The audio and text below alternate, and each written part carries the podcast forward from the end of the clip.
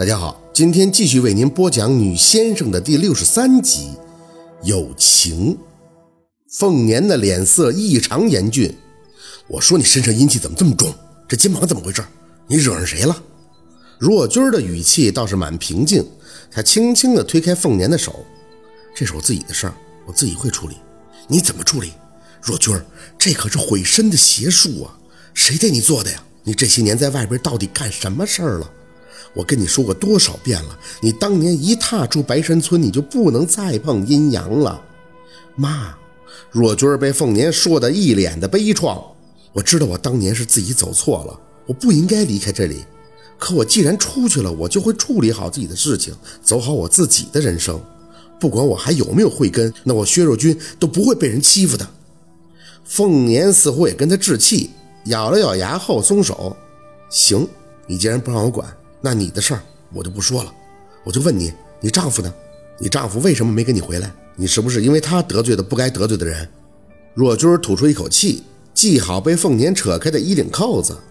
他工作忙，我们很好，你也不用担心。这次回来，我就是想看看你跟爸。表叔也的确跟我说了倚老入祖坟的事儿。凤年冷哼了一声，哼，你倚老的事儿谁也不能左右我。先不说他这辈子如何替薛家操劳。就冲他让四宝哭了的这一点他也是功不可没。这祖坟他注定了。要是你表叔那帮人再敢派人来说客，那我就集体迁坟。我看他们还敢不敢跟我嘚瑟？若君垂着眼，他清楚凤年什么脾气。妈，表叔他们对我不薄，他们也只是怕坏了风水而已。你既然主意定了，那我明天去县城里就去和表叔他们说清楚。宝四这边，四宝你先不用管了，你大舅已经收他入门了。以后我的黑妈妈也等着传给四宝，你记着，四宝是你的福星，你任性胡混到现在，以后也只能依托你这个女儿了。宝四心放了放，凤年不让若君把他接走，这他就放心了。若君轻笑一声，叹气：“黑妈妈到底还是给四宝接了。我一直以为黑妈妈会等我，让我继承接手呢。”凤年提了提气。你当年选择离开的时候，话我就说得很清楚了。这些年，我不知道你在外边发生了什么事儿，得罪了谁。但若君儿，你大舅说过，要是没四宝，你活不过五十岁的。我知道你主意正，什么事儿都不愿意跟我说。但你记着，四宝总有一天要到你的身边，你必须好生的待他，不要让他受委屈。在城里要给他打好底子，他叫你一声妈，你要有当妈的样子。宝四的心是放下了，剩下的话也不想听了，关紧房门，轻手轻脚的就回到了炕上。只要不让他走就行，他可不想离开这里。若君实在太陌生了，宝四根本不敢想怎么跟他回去，去见那个依旧模糊的爸爸时要如何相处。宝四叫他妈，也只是不想让姥姥姥爷失望而已。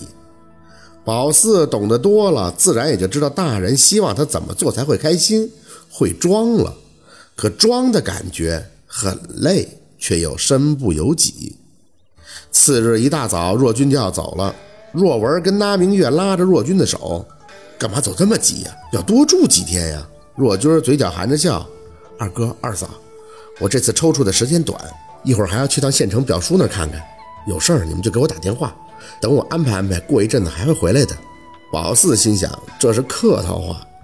这个“过一阵子”三个字，绝对要比想象的长。几年前，他模糊的记得他爸妈就是跟他说过一阵子再回来看他的。结果这一阵子过的可能有三四年，太长了。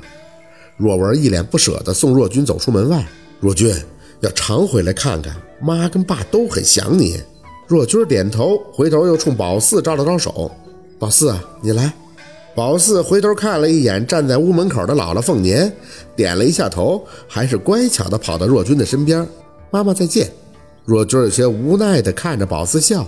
宝四，妈妈回来也没见你笑过，你能冲妈妈笑笑吗？宝四抬眼看着他，我笑就是傻子。妈，我不想笑。若君嘴角强牵着，从包里摸出了一个绯红色的发卡。这个发卡是我给你买的，我还以为你是长头发呢。来，妈妈给你加上。宝四这么漂亮，要留长头发，扎辫子呀？怎么这么多白头发呀？若文在旁边叹气：“嗨，应该是姨姥的走给孩子刺激的。当时四宝哭得不行，妈说是气顶的，阳气太壮，冷不丁的阴气一冲，有那么个物极必反一说。没蛋，现在看不太出来，我想啊，慢慢的就能黑过来了。若君哦了一声，强打着精神看宝四笑笑。宝四，那妈妈走了啊，一定要乖乖的听姥姥姥爷的话啊。宝四嗯了一声，拉着二舅若文的手点头。妈妈再见。宝四在原地站了很久，直到若文他们都回了院子，他伸手拿下别在脑门头发上的花朵状发卡，太阳下五个镶钻的花瓣亮晶晶的，心里的滋味仍旧说不出来。这就是妈妈给自己留下的念想吗？四姐，让让，我车过去了，让让！小六在后边喊。宝四猛一回头，看见他的小车开过，脚下一让，手里的发卡瞬间就飞了出去。哎，我卡子，我去给你捡。小六急匆匆地跑去捡，拿起来的时候脸色一苦。四姐，坏了，花瓣掉了，我不是有意的。宝四没吭声，默默地接过那个还没等稀罕一下就碎了的发卡。没关系，反正我也不太喜欢。四姐，我真不是有意的，要不我借你玩我的这个车吧，跑得特别的快，村里谁都没有，真的。四姐，宝四不想多说什么，进屋后把那个碎了一片的发卡也放到了太姥的小盒里。他真心的希望他的宝能少点，这样念想就少了，心里就不会看着他们就难过了。宝四没再回舅姥爷那儿，因为没过几天他就要去上学了。不得不说的是。小六那个四驱车给宝四带来了很多的方便，宝四能够感觉孙洪胜和蔡广文一直对他是有怨念的，他们俩之前碍着韩林的关系，不太敢跟宝四跟小六猖狂。现在韩林不在，不光他们俩，就连他们上堂的孩子都牛气起来了。一来上下堂的孩子本来就是对立的，二来宝四还说过蔡广文吃过屎，蔡广文肯定会找准机会要给宝四不痛快的。如果说大人的社会是个大江湖，那孩子们的世界就是个小江湖，否则也就不会有校园暴力这四个字的产生了。但好在这个小江湖还只是个小小江湖，小孩子容易被某个没见过的玩具拉扯着暂时成为好朋友。